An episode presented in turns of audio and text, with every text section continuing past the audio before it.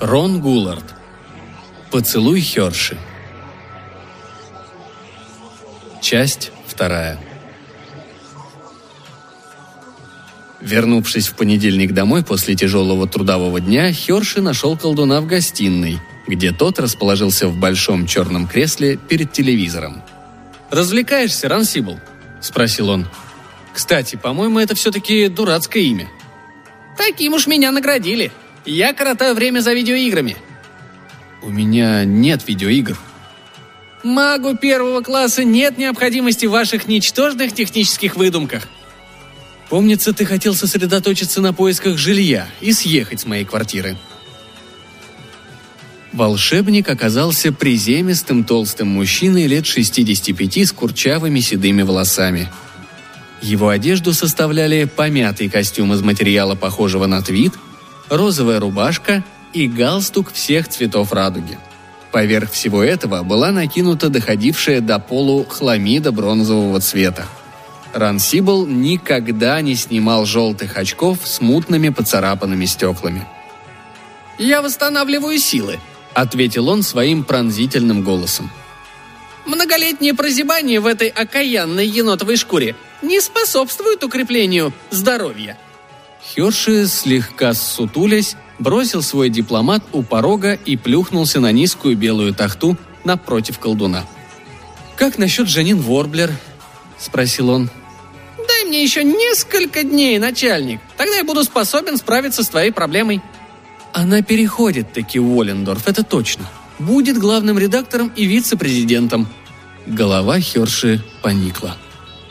Мои дни в издательстве сочтены.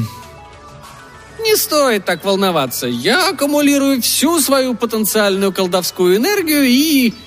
Первого числа следующего месяца, Рансибль, меня вышвырнут пинком под зад – и все потому, что Жанин утверждает, будто я целовал ее в ту роковую ночь в поцелуе. Рансибл неожиданно выпрямился и взбрыкнул несколько раз своими короткими ножками. Он махнул рукой в сторону телевизора, тот выключился.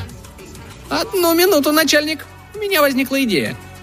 Колдун сунул руку в перчатки в один из глубоких карманов своих хламида, набитых всякой всячиной. «Мне надо заглянуть в магический кристалл», когда Рансибль с некоторым трудом вытянул из кармана кристалл величиной с бейсбольный мяч, вместе с ним оттуда выскочила маленькая ящерица, которая стремительно кинулась по ковру персикового цвета к портьере и забралась на нее. «Это твой магический кристалл? На вид он какой-то мутный и липкий». «Прошу тебя, помолчи. Это священный кристалл Саргона». Потерев кристалл о рукав, Рансибл поднес его к лицу и, прищурившись, стал всматриваться вглубь. Шар начал испускать слабое зеленое свечение. «Жанин Ворблер, ага, вижу, Жанин Ворблер. Силы небесные. Ташка в самом что ни на есть натуральном виде. Собирается залезть под душ». «Ну-ка, ну-ка», — произнес Херши, поднимаясь с тахты. «Оставайся там, где сидишь. Ты нарушаешь очень непрочную магическую связь», — замахал на него свободной рукой колдун. «О, мистические наставники из мира духов, почему вы показываете мне крупный план задней части этой красотки?» «А, понятно. Вы хотите, чтобы я обратил внимание на жука?» «Какого жука?» Херши ерзал на краешке тахты. «Так, улавливаю тайный знак, вытатуированный на ее левой ягодице. Священный египетский скоробей. Как вы сказали? Я не расслышал, ребята!» Он сжал руками хрустальный шар – Повторите еще раз. Что он должен делать? Говорите помедленнее. А, ясно. Но что это даст? Ах, вот как. Ну? Неожиданно он без сил откинулся в кресле, глаза его закрылись. Пальцы правой руки разжались, и кристалл, переставший светиться, упал на ковер и откатился к камину. Херши поспешил к волшебнику. «И с тобой все в порядке?» Рансибл заморгал глазами. «Это колдовство ужасно утомительное занятие, особенно когда долго не практиковался. Если бы я был в форме, то мог бы узнать гораздо больше полезного», — объяснил он, тяжело дыша. «Я, наверное, смогу связаться с ними снова, только всякий раз...» «Что тебе удалось выяснить про Жанин?» Рансибл поднялся, оправил свою хламиду и опять сел. Ну, что вам сказать, сэр? К сожалению, сообщение было не таким четким, как хотелось бы. Ответил он, сплетя пальцы в перчатках. Как я понял, весь фокус в том, что у дамы на попке есть татуировка, которая обладает некой магической силой. Но тут как раз возникли помехи. А почему я ничего не слышал? Мои духовные наставники общаются со мной телепатически. Рансибл постучал себя по лбу. И с помощью изображения в кристалле. Не мог бы ты подать мне его, кстати? Херши подошел к кристаллу и, встав на колени, поднял его – Кристалл был липким. Какое отношение имеет эта татуировка к нашему делу? Если я правильно их понял, ты должен... Благодарю. Взяв кристалл, колдун нежно погладил его и опять сунул в карман. Чтобы справиться с интересующей нас особой, шеф, тебе надо поцеловать ее татуировку. Опять поцелуи? Облобызав этого жука, ты приобретешь над ней власть. Почему так, я не знаю. Ты должен приложиться к ее заду трижды, и дело в шляпе». Херши сел. Короче, согласно полученному тобой сообщению из мистических сфер, я должен устроить все таким образом, чтобы иметь возможность поцеловать голую задницу Жанин. И не один раз, а целых три. Ты усвоился очень хорошо. Пожалуй, я лучше поработаю над своим резюме.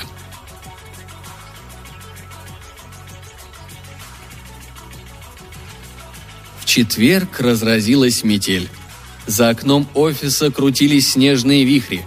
Херши отвернулся от окна, сосредоточившись на своем движимом имуществе. Пожалуй, ему понадобится не одна коробка из-под вина, чтобы унести нажитое барахло. Может быть, оставить это все в редакции? Вдруг они решат устроить здесь его мемориальный музей. Конечно, оставалась слабая надежда на то, что ему не придется уходить. В перерывах между видеоиграми Рансибл уверял Херши, что колдовство, возможно, с незначительным добавлением черной магии, непременно поможет ему и позволит сохранить работу. Но каким образом это произойдет, загостившийся у него колдун не объяснял. Гитлер случайно не отменил и эту серию –— спросил Мальруни, появившийся в дверях с макетом обложки последнего романа из цикла, предназначенного для молодежи, начинающей самостоятельную жизнь и носившего общее название «Больница для матерей-одиночек». Это было бы большим облегчением. Увы, что это нагромождено у тебя на переднем плане? Это сова. Ты что, забыл? В этом романе совам, обитающим в лесу за больницей, угрожает опасность, и медсестра Вики вместе с молодым врачом Билли спасают их. Твоя сова похожа на арбуз в солнечных очках. Впрочем, мне-то что? Меня выставят еще до конца года. Как знать. Мальруни сунул эскиз под мышку, приблизился и сел в кресло. Что ты хочешь этим сказать? Разве Жанин не собирается править здесь железной рукой?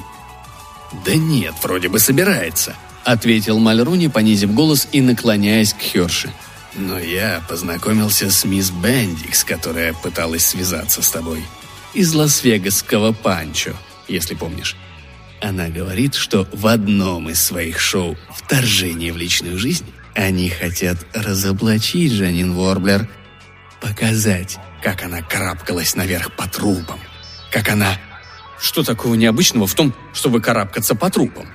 Ничего необычного, конечно, но у них вроде бы есть доказательства, что она при этом прибегала к не совсем законным приемам. И еще они намекали на какие-то амурные делишки. Мне-то что толку от всего этого? Шоу должно выйти очень скоро. Возможно, оно настолько испортит ее репутацию, что Блицгартен по зрелом размышлении решит не приглашать ее – если бы Блицгартен был способен зрело размышлять, он не стал бы покупать нас. Мне кажется, тебе надо поговорить с мисс Бендикс. У нее потрясающие ноги, а их вторжение в личную жизнь, как мне представляется, на твоей стороне. Нет уж, увольте. Тем не менее, они могут сами найти тебя. У них принято подлавливать людей без предупреждения, вторгаясь на совещания, совершать набеги на мотели – докапываются до истины любыми средствами. «Я не настолько интересен, чтобы они меня подлавливали», – заверил Херши своего приятеля.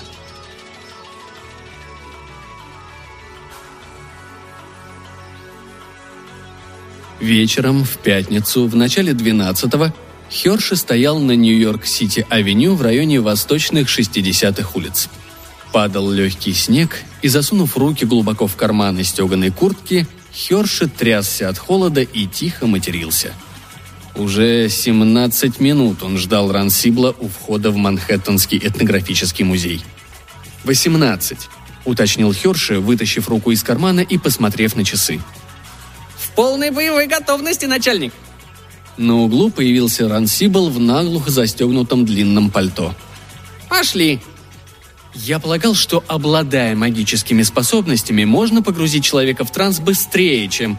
Что я могу поделать, если охранник этого псевдокультурного заведения имеет привычку поспать на посту? Ушло какое-то время на то, чтобы пробудить его от дремоты, навеянной алкоголем.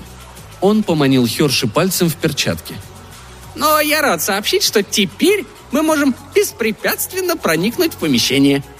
Тебе понадобилось 18 минут, чтобы разбудить этого типа. Нельзя же подвергать человека колдовским чарам с бухты-барахты, объяснил Рансибл, поднимаясь по заснеженным ступенькам музея, погруженного во тьму. Он должен расслабиться и стать более восприимчивым. Нужно перекинуться с ним парой ласковых слов. За 18 минут можно накидать пару тысяч – ласковых слов.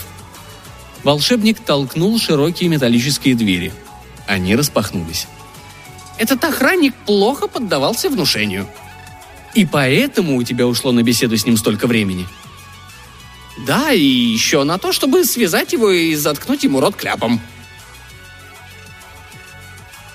Они очутились в полутемной галерее, в которой пахло пылью, полиролем и стариной. Если он в трансе, так зачем его связывать? Дело в том, шеф, что в конце концов мне пришлось утихомирить его, хлопнув по черепушке.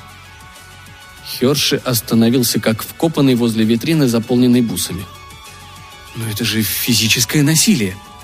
Иногда чуточка физического насилия действует не хуже, чем колдовство. Вот уж не знаю, покачал головой Херши. Все идет совсем не так гладко, как... Давай поспешим. — прервал его колдун. «Экспонат, который нас интересует, находится вон за той дверью слева от тебя». «А ты уверен, что это сработает?» Сообщение на этот счет было четким и ясным. Херши переступил порог зала. Мне кажется, если бы этот священный перстень Карна Бахара действительно обладал магической силой, о которой толкуют твои мистические советчики, то вряд ли его выставили бы в этом занюханном музее.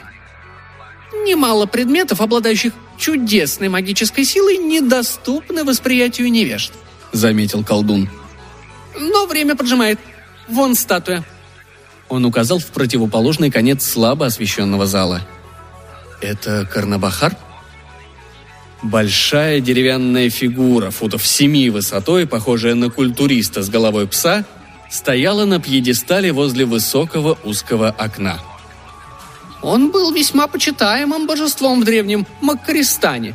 Ежегодно ему приносили в жертву девственниц, каждый месяц быка, совершали культовые обряды. Это было несколько тысяч лет назад. Может, за это время магическая энергия иссякла? Магия не нуждается в регулярной перезарядке, шеф. Пожми ему ногу и поцелуй перстень. Кстати, все эти поцелуи, которые я в последнее время раздаю по твоей указке налево и направо, вызывают у меня некоторые сомнения. Ведь эта история началась как раз с того, что Жанин решила. Перстень, который ты должен поцеловать, серебряный с поддельным рубином. Не спутай его с золотым, в котором поддельный смарагд, или с тем, что изготовлен из звериного зуба. Для наибольшей эффективности целовать надо сам камень. Сколько раз? Согласно полученным мною сведениям, всего один – и после этого я стану невидимым. Так объяснили мне мои мистические наставники. Ночка не из теплых. Все так, начальник, ну давай обсудим погоду чуть позже. Но ведь для того, чтобы стать действительно невидимым, если это вообще возможно, мне нужно полностью раздеться. Да, это было бы целесообразно. Если я разденусь в такой холод, то уж точно отморожу себе задницу. «Лучше отмороженная задница, чем погубленная карьера», — отозвался колдун. «Целуй перстень, Херш. Мне кажется, я слышу мычание охранника». Херши бросил взгляд на притаившуюся в полутьме статую и стеклянные витрины. Глубоко вздохнув, он потянулся к перстню и поцеловал его.